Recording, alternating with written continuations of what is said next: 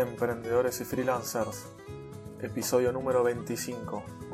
Bienvenidos al podcast Emprendedores y Freelancers, programa dedicado a freelancers, emprendedores e implementadores, donde hablaremos de experiencias, consejos, tips, herramientas, casos de estudio, software, productividad y novedades de Internet.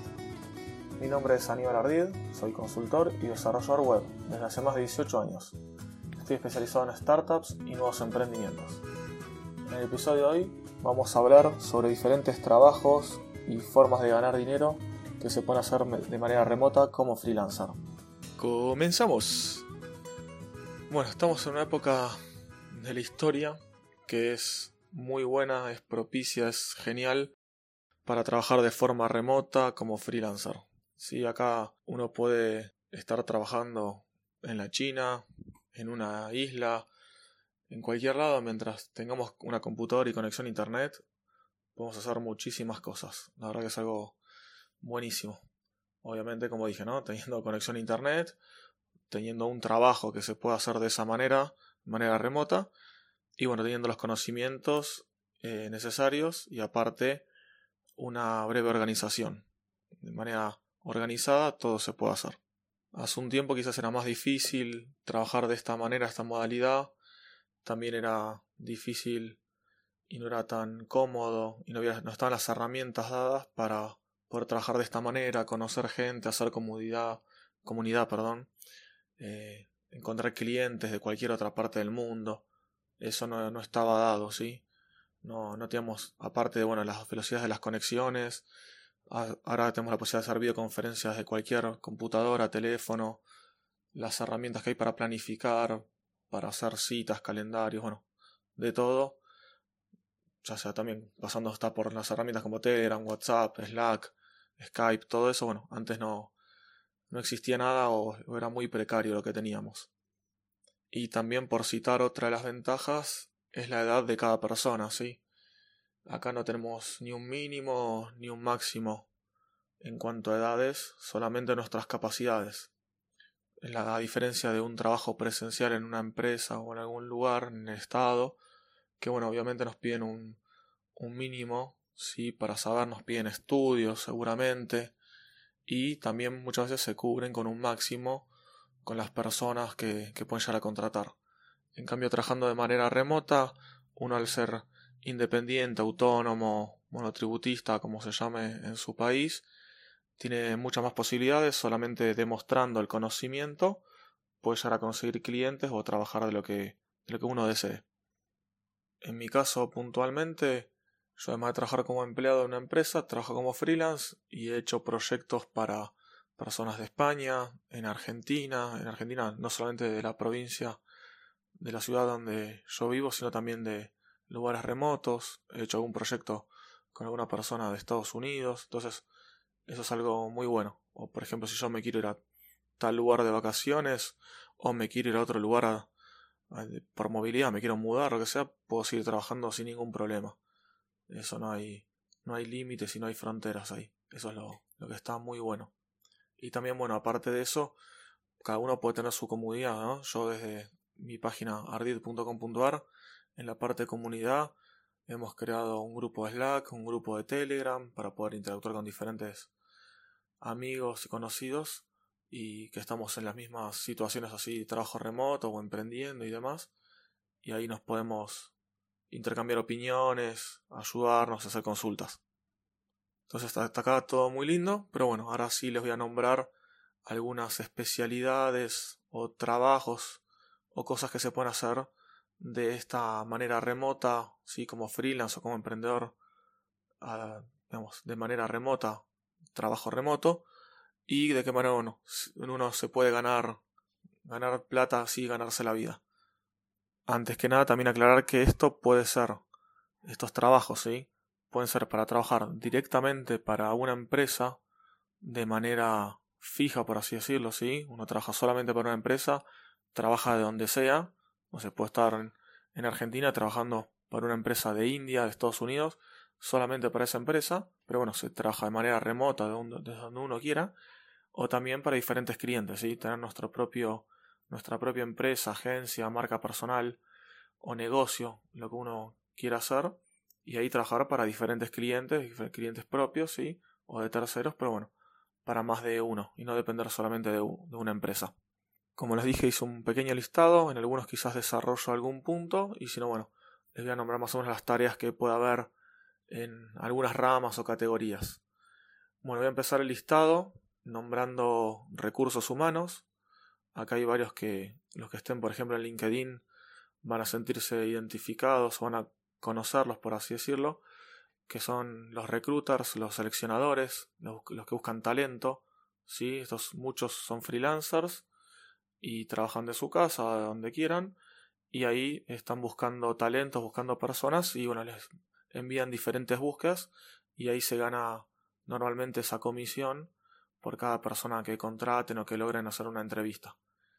También otros dos puntos en recursos humanos están los capacitadores o coachers, ¿sí? que capacitan tanto a empresas, digamos, al personal de una empresa, como a personas independientes. Acá puede ser de manera presencial, de manera eh, mediante videoconferencias o haciendo cursos online también. Y después hay una otra, otra parte, bueno, que son las partes de gestión, que es más que nada, bueno, quizás el manejo de sueldo, presupuestos, el manejo de personal y demás. Luego pasamos al área de marketing. El área de marketing podríamos abarcar de otras diferentes características o puestos de trabajo que puede estar acá como les puedo nombrar consultor, análisis o gestión de campañas de marketing. También tenemos comunicación, la parte de, del manejo de la comunicación de la empresa, organización de eventos, sí, o diferentes opciones que se hagan dentro de una empresa. Y por último, en la parte de marketing, eh, podemos tener también lo que es el community manager, ¿sí? el manejo de redes sociales o de la comunicación social de una empresa o, de personas también, ¿no? No tiene por qué ser a veces de, de empresas o negocios. Luego aquí les paso a la parte de sistemas. Acá podríamos tener desarrollo y venta de software. Pueden ser dos cosas diferentes, ¿no? Desarrollo, desarrollo y venta o venta solo. La parte de administración de servidores, lo que son los sysadmins. Pueden trabajar de cualquier lado, manejando, actualizando, mejorando, dando de alta servidores. La parte de consultoría y capacitaciones, similar a recursos humanos, puede ser mediante videoconferencias, mediante cursos pregrabados o en vivo, webinars, etc. La sección de diseño gráfico, si el área de diseño gráfico, se puede ubicar también en diferentes categorías, armado de páginas, de logos, folletos, cartelería, lo que se les ocurra en cuanto al diseño. Y por último, lo que le encontré, sí o conozco, el tema de seguridad, ya sea test de vulnerabilidades, actualizaciones de software, prevenciones de ataque. Acá también hay muchísimas opciones en cuanto al tema de seguridad en sistemas. Y después una categoría que cree que le puse, otros como nombre, que acá el listado hay de todo, hay un popurrí de todo. Le voy a nombrar algunos. Eh, abogacía, ¿sí? los abogados pueden dar soporte jurídico a emprendedores, empresas, pequeñas startups, también asesorar sobre nuevas leyes o nuevas tecnologías que van saliendo. Esto se puede hacer o como una empresa o como una marca personal. También tenemos la parte de escritores o periodistas. ¿sí? Se puede ganar dinero escribiendo notas para diferentes webs o servicios. Luego también tenemos psicólogos, psicología, médicos. Esto es algo más nuevo y quizás la gente es un poco más reticente, sí, rechaza un poco más la parte de asistencia remota, pero puede funcionar. Quizás un médico tiene su consultorio tales días y aparte otros días puede atender o dar asistencia remota a sus pacientes ¿sí? o clientes. Eh, tenemos también asistencia virtual. Son las personas que se dedican a responder correos, atender la agenda, responder llamados, coordinar citas. ¿sí? Son trabajos como si fueran administrativos, los que haría quizás una secretaria en una oficina. Esto en el mundo virtual, el mundo internet se llama asistentes virtuales y está ahora bastante en auge, porque hay muchas personas que tienen sus negocios, sus emprendimientos y no les gusta o no tienen tiempo o no les conviene gastar tiempo en ponerse a revisar los mails, responder consultas por correo, responder a clientes, etcétera. Entonces, bueno, en vez de una persona fija, contratan asistentes virtuales, que son personas que se dedican a atender varios clientes, varias empresas. Y bueno, tienen que tener, eso sí, acá eh, la empresa que te contrata o la persona te da un perfil y te da una serie de ejemplos como para que vos sepas en qué tono y de qué forma responder a los clientes que te escriben o las cosas bueno que haya que hacer, ¿no? Continuamos con el listadito, quedan más o menos seis que les voy a nombrar. Hay otro que sería data entry, ¿sí? la carga de datos.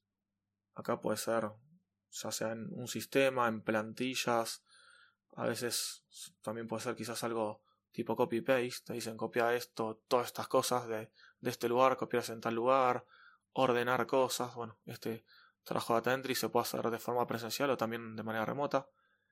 Eh, hay trabajos para músicos, si te gusta la música, puedes dedicarte a grabar sonidos, melodías, músicas, hacer arreglos, cosas que te pasen y vos las puedas coordinar, mejorar.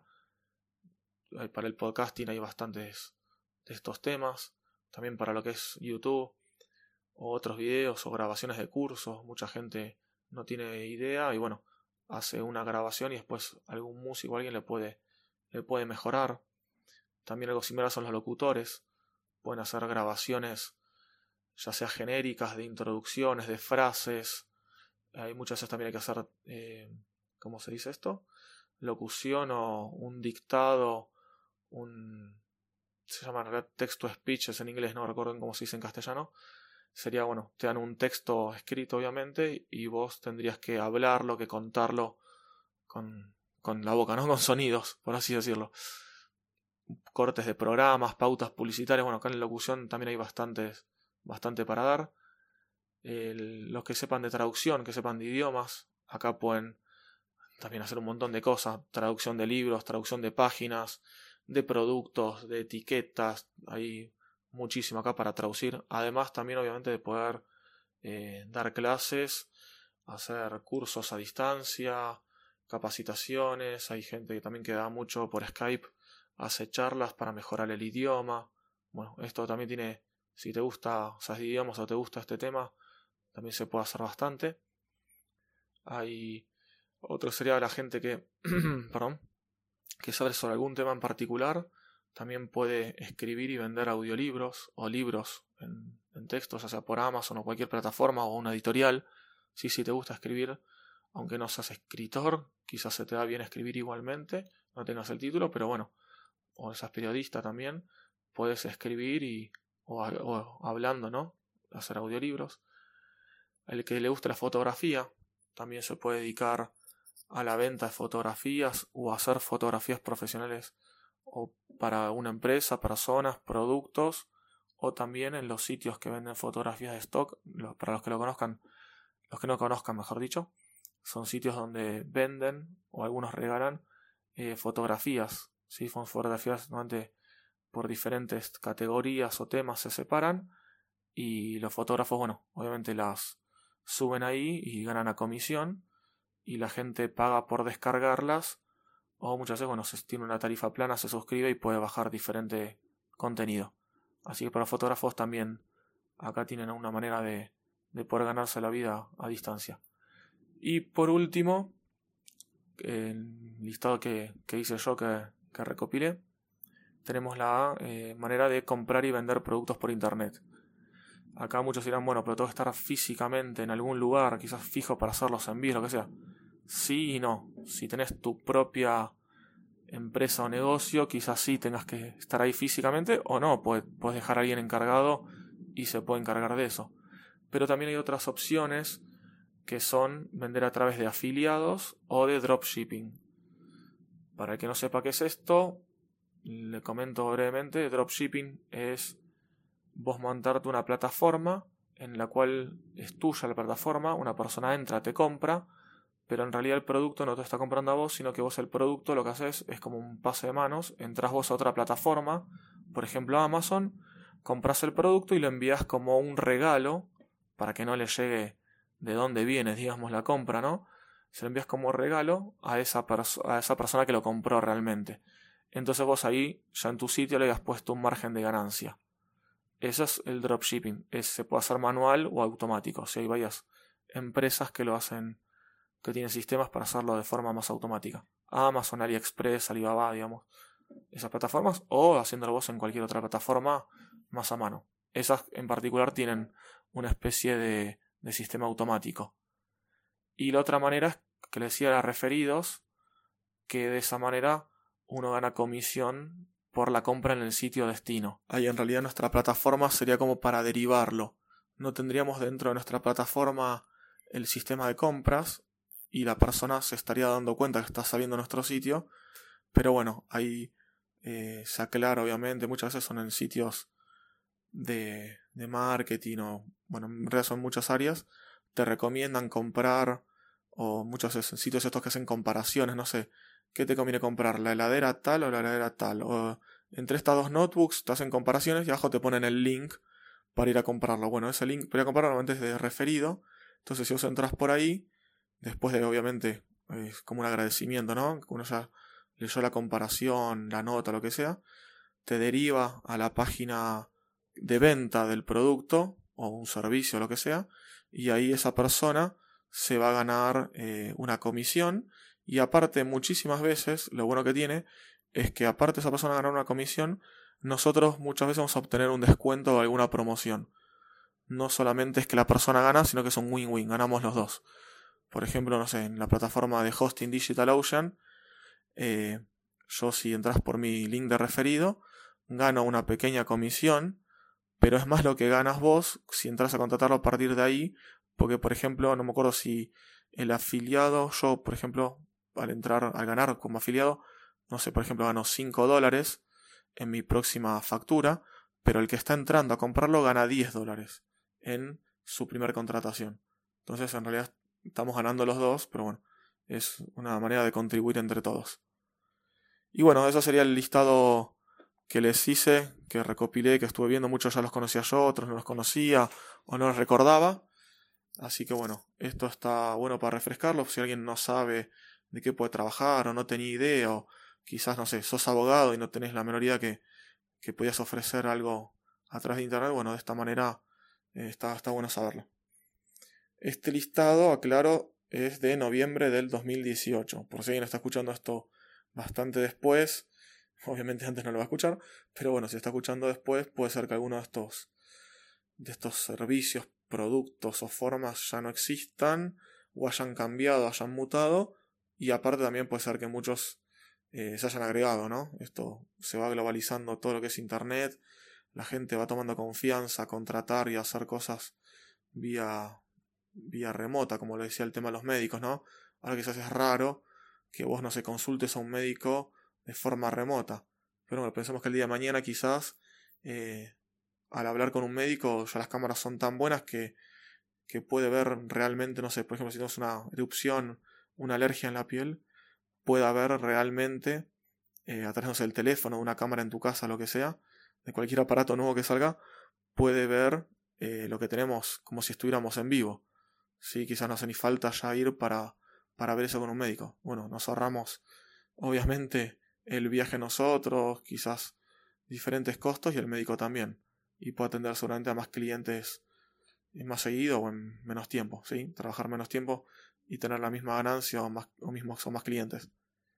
En cada uno de estos casos, sea lo que sea que hagas, siempre lo mejor sería que tengamos nuestra propia página web para dar a conocer nuestros servicios y dar a conocer nuestra marca personal, ¿sí? nuestro nombre en Internet, es nuestro currículum online, ¿sí?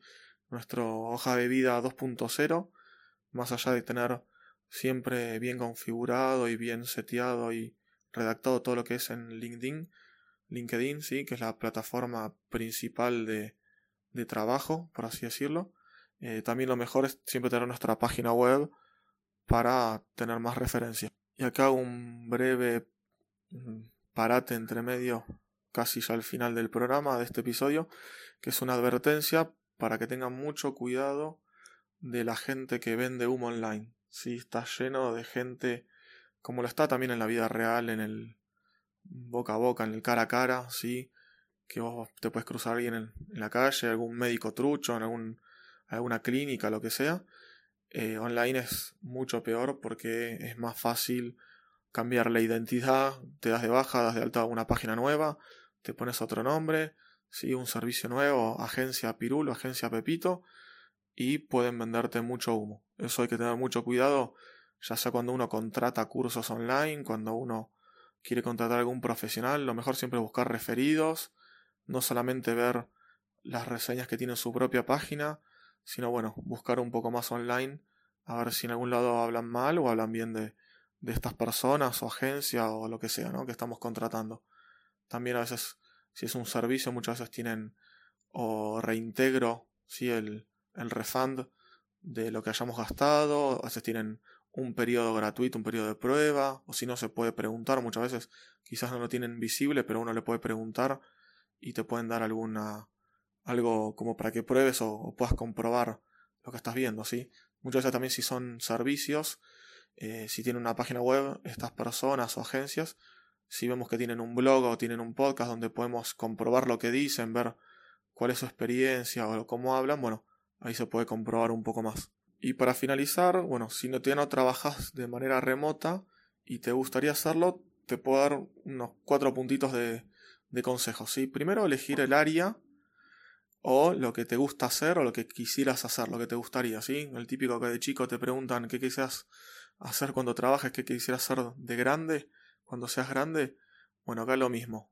Trabajes o no estés trabajando ahora, quieres hacer un cambio en tu carrera. Muchos empezaron en tal área y se pasaron a un área completamente distinta. Conozco arquitectos trabajando ahora de desarrolladores o como coaches, consultores algo que no tiene nada que ver con la arquitectura, por ejemplo, bueno, primero lo mejor es que elijas o vayas viendo o te enfoques en un área. Eh, como punto 2, encontrar y definir un buen lugar de trabajo, ya sea en tu casa, en un coworking, en un café, en una biblioteca, tenés que tratar en una playa, donde vos quieras, pero tenés que ser ordenado, prolijo y metódico. Eso es lo mejor para poder triunfar y no tener problemas trabajando de manera remota. Como tercer punto, tener un lugar de trabajo cómodo. Desde la silla, la mesa, el escritorio, lo que usen, todo lo que tengas tiene que ser cómodo para que puedas trabajar bien. Y como último punto, tener buenas herramientas de trabajo. Buenas no quiere decir caras ni las mejores ni nada, sino buenas significa que puedas hacer bien tu trabajo, que estés cómodo y que te sientas bien. Que no, no sé, si vos estás en una oficina trabajando con dos monitores, y vas a tu casa y tenés una notebook de un monitor de 11 pulgadas y te sentís incómodo, no podés, soy diseñador gráfico y no vas a poder diseñar de manera cómoda. Bueno, entonces a eso me refiero con tener buenas herramientas, ¿sí? Una computadora, teclado, mouse, externos. Si vos tenés una notebook, yo por ejemplo tengo notebook, pero el teclado notebook ni lo uso, salvo que me la lleve a otro lugar y no me lleve el teclado y mouse. Yo tengo siempre teclado y mouse separados. Yo tengo, por ejemplo, además de la notebook, tengo monitores, dos monitores externos. Bueno, lo mejor de a poquito te vas acomodando y bueno, es tener siempre todo cómodo. Y bueno, el último punto extra es disfrutar de lo que haces. Encontrar algo que disfrutes, que te guste, que la pases bien y no sufrir. Sí que la vida es una sola y hay que tratar en lo posible de disfrutar lo que hacemos y trabajar de manera cómoda y satisfactoria. Y bueno, con esos puntos ya llegamos al final de este episodio. Espero que les haya gustado que hayan sacado algo nuevo. Lo importante siempre es que llevarse y aprender algo nuevo. Y bueno, si les gustó, si lo quieren compartir con alguien, se los agradezco, con algún amigo, se los mandan, se lo reenvían, se lo comparten por alguna plataforma de, ¿cómo se dice?, de mensajería, Messenger, WhatsApp, Telegram, lo que sea.